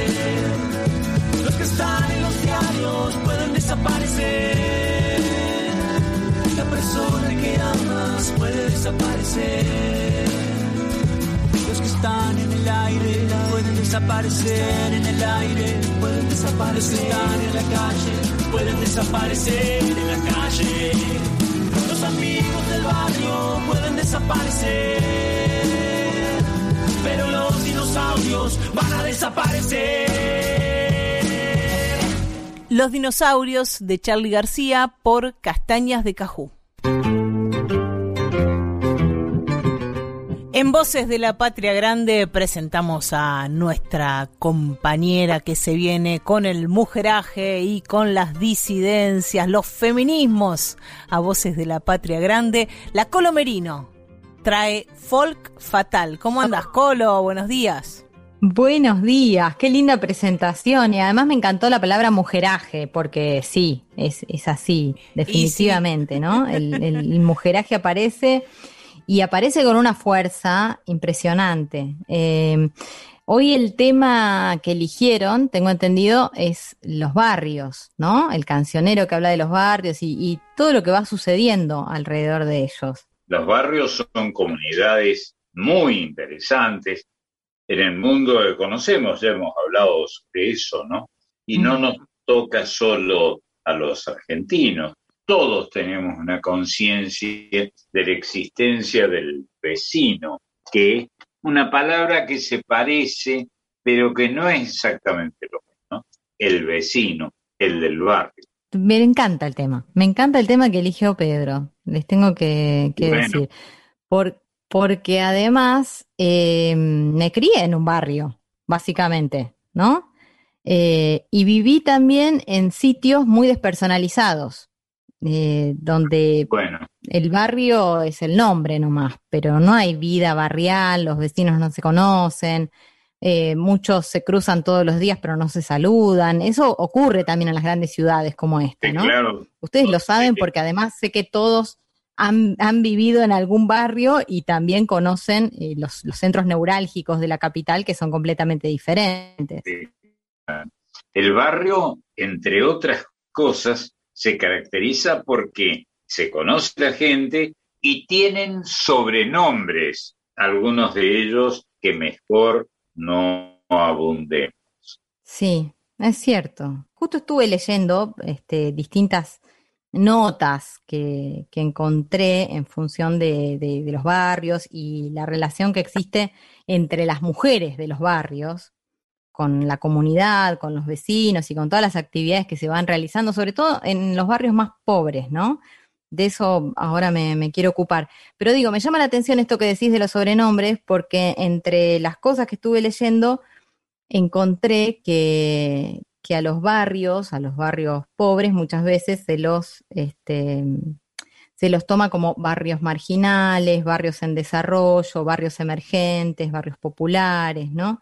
Y, esto la periodista que escribe lo llama como, como apellidos, digamos, de los barrios, ¿no? Y después aclara diciendo, bueno, y también están los sobrenombres, como villas o asentamientos. Hace un poco este juego de, pensar en, sobrenombrar a, los barrios que podemos llegar a conocer. Ah, está bien. Creo que en algún momento, tangencialmente, por lo menos lo, lo dijimos, las mujeres suelen ser las que más participan en, las comunidades, ¿no? Y en el trabajo de los barrios respecto a lo que sería la cantidad de varones que lo habitan, ¿no? Las mujeres son siempre... Tradicionalmente, eh, estas comunidades a las que tanto queremos y con las que, de las que hablamos con, eh, frecuentemente con mucho conocimiento, tienen que ver con eso, ¿no? Con los apodos, con las historias algunas impublicables, este, algunas intencionadas. Hay toda clase de personas para opinar en cualquier comunidad del mundo, del mundo entero. ¿eh? Ahí están los varones rechazados que no suelen hablar bien de quienes, de las mujeres que los han rechazado. Están eh, los varones aceptados que se sienten ganadores, en la palabra que se usa dicho sea de paso, ganador, o se usaba tanto, ¿no? Y siempre estaba vinculado con el amor, como una contienda, ¿no? Ganabas o perdías. Interesante. Bueno, en este caso, en lo que yo me quiero detener es en recalcar, si se quiere, que son las mujeres las primeras que, que, responden a la hora de gestionar proyectos para mejorar la comunidad, ¿no? Sí. Acordate de las manzaneras, ¿te acordás? Es- esa, esa idea Sí. en la provincia de Buenos Aires de las idea- manzaneras, de Chico idea Ubalde, de- ¿te acordarás? Sí, sí, idea de la, de la señora del, del gobernador era, ¿no? Sí, exacto, pero ¿por qué manzaneras y no manzaneros, no? No, Bueno, manzaneras, mujeres, las mujeres que organizaban manzana por manzana, manzana por el cuadrículo en el que se establecía la comunidad, que organizaban eh, la vida comunitaria. Una idea extraordinaria. Eh, Realmente hay que aplaudirla, se me piantó el nombre de la creadora. Chiche Dualde. la, la Chiche Dualde. Es una idea extraordinaria, lo digo desprovisto de toda intención política. Claro, pero vos fíjate que es una idea que está basada en datos reales, digamos. No es casualidad que, que se haya puesto el nombre de, de manzaneras a las mujeres justamente que llevaban adelante el trabajo en su comunidad, en su barrio, ¿no? Estamos hablando de los barrios más carenciados, los barrios más pobres, más necesitados, donde la verdad hay que arremangarse y salir a trabajar para conseguir desde lo más básico como es limpiar un basural, este, es hasta, generar un merendero, ¿no? O, o un Sí, comedor comunitario no, para donde los Acabamos de elogiarlo, de, de elogiar la, la idea desmesuradamente. Y además es muy linda la idea de la manzana. La manzana, que es una palabreja que no existía en América antes de la llegada de los, de los españoles, ¿no? Esta organización, pero que es lindísima. La idea, además, está vinculada con la creación de la vida sobre la tierra, de la vida civilizada, ¿no? Y la existencia de las manzanas, una fruta exótica en, eh, en la América precolombina. Pero fantástico que hayan encontrado esta idea, un elogio desprovisto de, política que, vaya para, para Chiche Dualde. Bueno, escucha, y ya que hablamos de la manzana, lejos de condenar a Eva por haber mordido la manzana, reivindicamos entonces esta, Pero esta eso, idea. Muy bien que lo digas, porque es una injusticia histórica que los eh, que las feministas deberían usar, eh, lo deben haber usado seguramente ya. ¿Por qué este, es culpable la mujer de haber ofrecido la manzana? Este, eh, podemos escuchar mil ideas este, reivindicadoras de, la, de las mujeres en vez de esta tontería, ¿no? De que la, la mujer es culpable de que hayan sucumbido ante la tentación los, los idiotas del género al que pertenezco, el género de los hombres, este, como el que habla. Bueno, mira, hace poco veníamos conversando este, en la semana, ¿no? De esta situación de que en la historia, en los mitos, la mujer es- siempre es la que queda como la malvada, la traidora, ¿no? La culpable.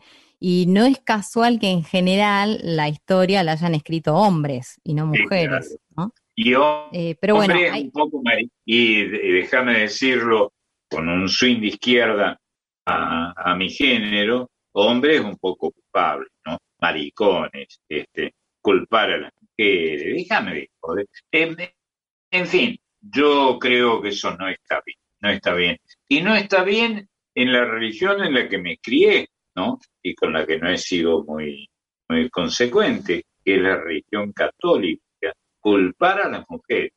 Bueno, este, volviendo mm, al barrio y volviendo a esta idea de las mujeres de los barrios, las mujeres luchadoras, aquellas que, siempre se organizan, ¿no? Como, pueden. Eh, hay datos concretos que, traje del Registro Nacional de Barrios Populares que dice, eh, por ejemplo. Que el 89% de los hogares monoparentales eh, son conformados por mujeres.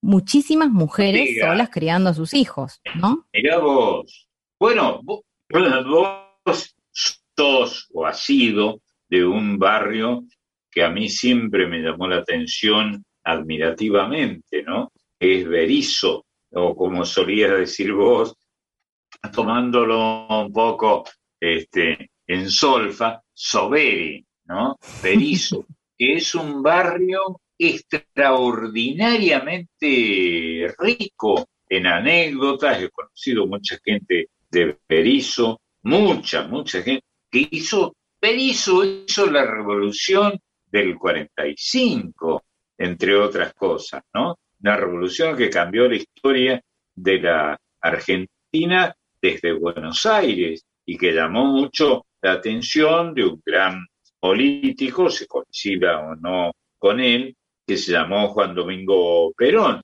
¿no? Déjame decirte algo, con todo el amor que, te tengo, que Berizo es una ciudad. Que esta ciudad que se llama Berizo tiene un montón de barrios. Sí, está bien, está bien. Por, por ejemplo, acepto, La, corrección, pero, pero claro, yo soy cordobés y entonces me parece que todo lo que ocurre fuera de Córdoba son barriadas. Claro. Voy a ir a, datos concretos y después a la música, que es lo que todos están esperando después de semejante parla. Eh, el 42% de las mujeres que viven en, los barrios eh, más pobres son menores de 19 años. ¿no? Acordate, recién te decía que el 89%, el 89% de los hogares monoparentales son mujeres. Y ahora vuelvo sobre esta idea que además son mujeres eh, en su mayoría, o casi en su mayoría, menores de 19 años. Otro dato, solo un 0,9% de las mujeres que viven en los barrios más carenciados cobra sueldo. El, 85% de las mujeres referentes barriales terminó eh, como un nivel máximo la secundaria, es decir, ninguna de estas mujeres, eh, o, casi, casi ninguna, déjame eh, aclararlo, llega a la universidad, ¿no? Eh, con todas las dificultades que hay en el medio, imagínate vos, este, son mujeres que crían a sus hijos, que trabajan como pueden, este, y que sostienen al barrio en, la cotidiana, pero con mucho más esfuerzo que cualquiera. Pensá que los colectivos no llegan hasta ahí, no tienen calles, los días de lluvia se anega completamente el, el espacio donde, donde viven. Digamos, es muy, muy, muy difícil. Y generalmente, ya lo decíamos, son mujeres las que salen al frente y, la pelean. Ahí hay em, un, eh, un, fracaso de nuestro sistema educativo, porque pongámonos a pensar un instante con algunos datos aislados, por ejemplo, ¿quién es el más grande escritor de la Argentina? El más grande de todos. ¿Borges vas a decir?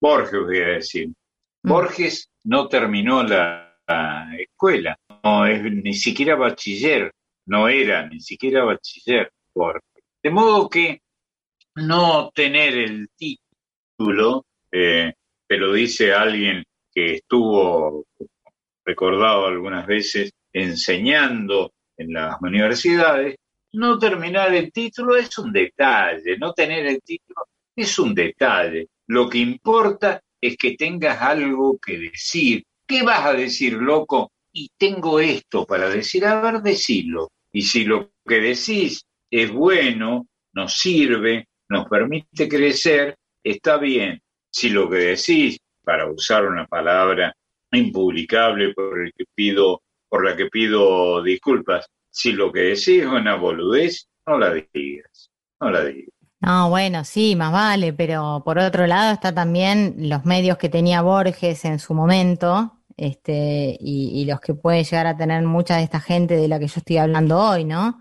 Para acceder a, un libro o a la educación, si querés, no formal o no institucional.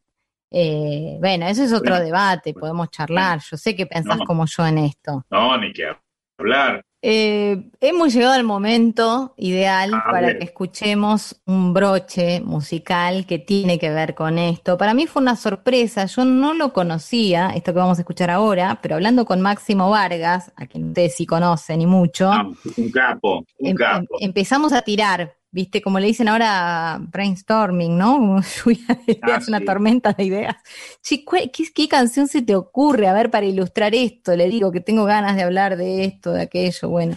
Y, y entonces me entero que Omar Serazuolo había escrito, hace ya muchísimo tiempo, una canción que se llama La Juana del Vado. Vado como, como, como esta, esta cuestión de estar cerca de los límites, ¿no? De, Sí, de bueno, un el vado- por ejemplo.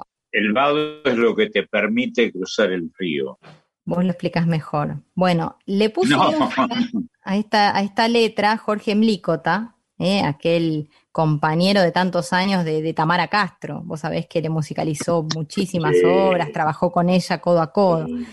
Vamos a escuchar entonces de Omar Serazuolo y de Jorge Mlícota, La Juana del Vado. Va a cantar una joven que por momentos me, me hizo acordar un poco a la Sole, tiene ahí como una cosita parecida. Se llama Valeria López Vila. Les pido que presten atención Ah, a la sí, letra. sí. Es muy, muy interesante y Sí, creo que de alguna manera viene a, a cerrar esto que veníamos conversando acerca de las mujeres comprometidas en los barrios. Colo, nos traes además un recuerdo hermoso porque era una de las canciones con la que con las que Omar cerraba sus programas. Mirá qué lindo, mirá Así- qué buen dato Así que dando, tanto, a Marisa como, como a mí, sobre todo a Marisa, que estuvo muchísimos años trabajando con él, y yo que anduve husmeando nada más, nos trae ese, ese recuerdo. Homenaje al Bocha de Boedo entonces está. también. Gracias, Colo. A ustedes un beso enorme, gracias y hasta el fin que viene. Gracias, Polo. Gracias. Y gracias también, como ha sido dicho aquí, por recordar a Serazuolo, compañero de, de trabajo, con el cual pasamos momentos inolvidables. inolvidables. Ha pasado la Colo Merino por Voces de la Patria Grande y esto es La Juana del Vado. Vengo desde la feria porque yo soy de la periferia donde lastima tanta miseria y oscuridad. Somos los marginados, los excluidos, los desterrados y nadie entiende que sea cierta esta realidad.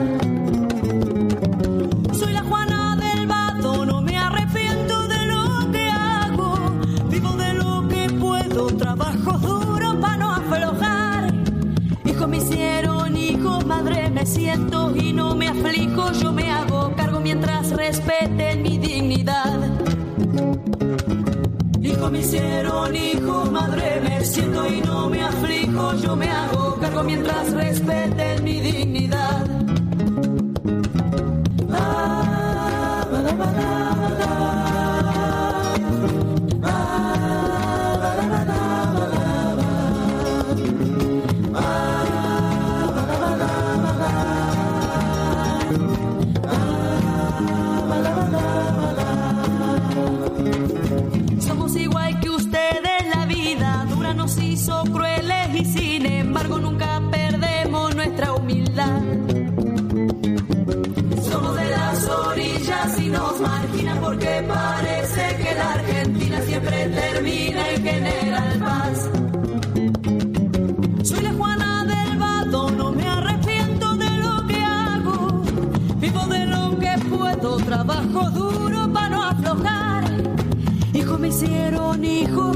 me siento y no me aflijo. Yo me hago cargo mientras respeten mi dignidad.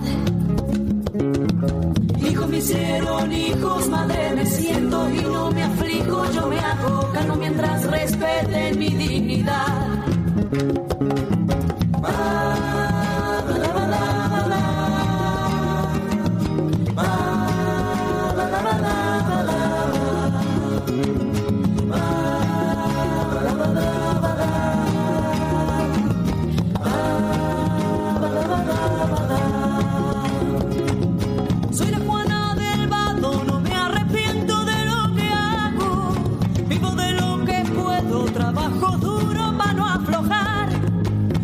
igual que ustedes la vida dura nos hizo crueles y sin embargo nunca perdemos nuestra humildad. Somos de las orillas y nos marginan porque parece que la Argentina siempre termina en General Paz.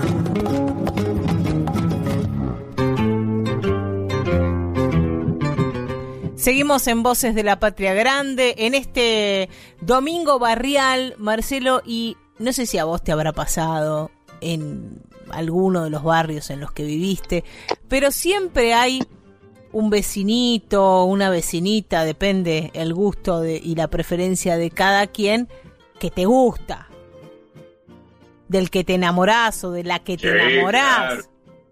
Sí, me ha pasado, me han dicho que no tantas veces, este, Bebeta, que tengo experiencia al respecto, ¿no? ¿Y te acordás de He sido echado de la reunión. No, ¿y te acordás que hacíamos la pasadita? ¿Te acordás? Ah, ¿te acordás? Sí, sí. Que era pasar y pasar, o por la casa, o por la salida de la escuela, o por el kiosco donde trabajaba la mamá.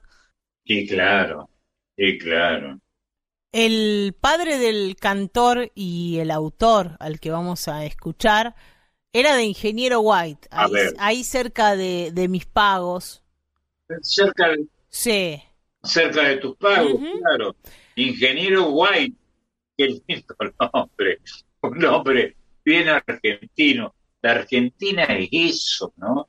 Cualquiera de nosotros puede pelar nombres queridos que, que se pronuncian en otro idioma, ¿no? Y también tenemos nuestra forma de nombrar las cosas, ¿no? Porque a Ingeniero White le decimos White por allá. De White era Francisco Amor, el cantor Francisco Amor, que cantó con Francisco Amor. Canaro. Yo lo conocí a Rafael, fui amigo de Rafael, este, y el padre fue cantor de Canaro, de Francisco Canaro. Francisco Canaro fue el creador de un espectáculo extraordinario que después tomó eh, Mariano Mores, este, que tenía un éxito espectacular. No hay nadie en la historia contemporánea argentina salvo algunas cosas, el Club del Clan en su momento, que haya tenido la repercusión que tenía Amor, que además que apellido, ¿no? Y Francisco Amor fue el autor, por ejemplo, de esa canción que cantaba Nelly Omar, Mulita. Mulita que vas para el centro, Mulita. Una canción campera. Ah, el papá de Rafa, lo decías vos, y vamos a escuchar a Rafael Amor en este domingo con una canción de amor, de amor dicho sea de paso y valga la redundancia preciosa, que se llama La más bonita del barrio. Bueno, y Rafael Amor, déjame que ponga esta postilla, tuvo un éxito extraordinario en Europa, ¿eh? Eh, que no son pocas cosas. Rafael Amor un capo. Aprovechamos para mandarle un abrazo inmenso a su compañera Pili, ojalá nos esté escuchando y le dedicamos este a Pili. La más bonita del barrio. La querida Pili, y es la más bonita, bonita del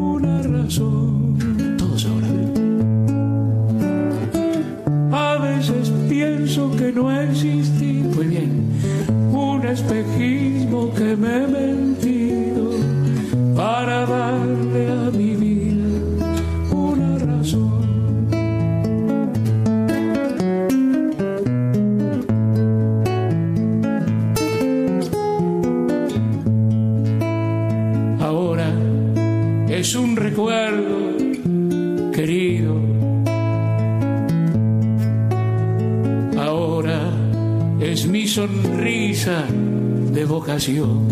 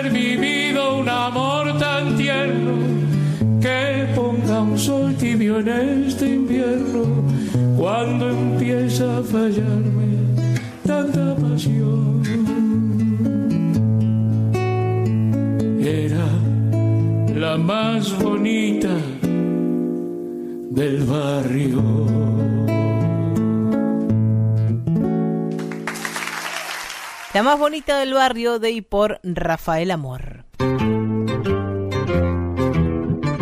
Y en este domingo tan barrial, Marcelo, nos vamos a ir, como se dice, por los barrios. Ya podemos salir por los barrios. No sabemos con qué nos van a tirar, pero nosotros vamos a ir.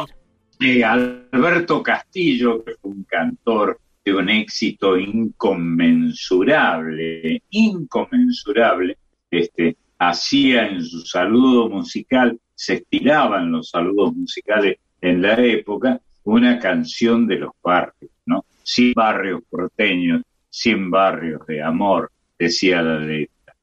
No llegan ni a 50 los barrios porteños, pero es lindo pensar que son 100, es una linda metáfora al menos para decir que son un montón. Nos vamos a, ir por los barrios, pero de La Rioja, con Ramiro González. Y con Ramiro ah, González Trío nos vamos y nos reencontramos el domingo que viene a las 11 de la mañana. ¿Vas a estar por acá, Marcelo? Sí, si estás vos, no me pierdo este, la ocasión. Y, y déjame decir que los barrios, eh, los cartier, como hemos dicho hace un rato, han sido una institución y siguen siendo, creo yo, una institución en la Argentina lugareña, esta Argentina donde sabemos en qué lugar meternos para sentirnos que somos de acá, los barrios.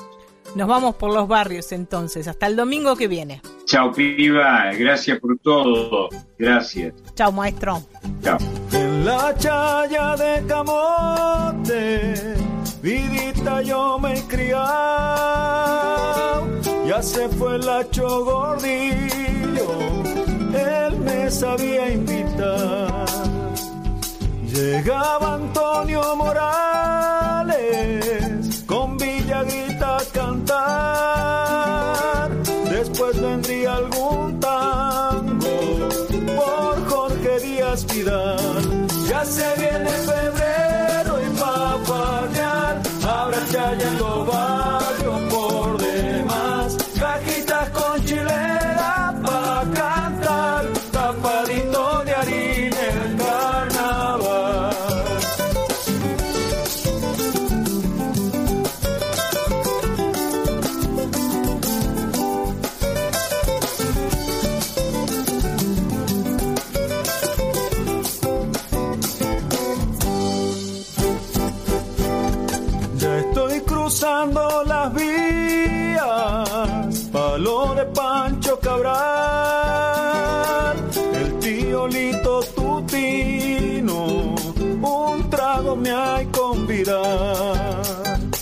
Allí estarán el copito con el Jorge Santillán,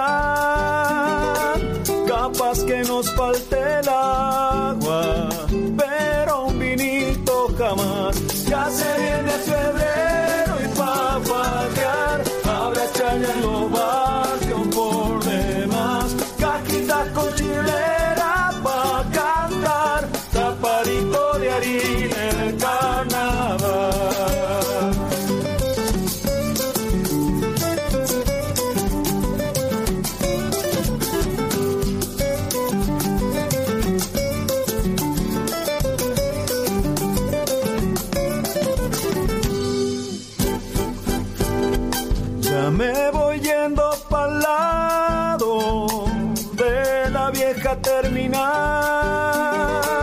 con la barra de Riojano, Luna Moreira arderá. Ya se fue Quito Carballo y Arturo Cabral Alén, viejos chayeros de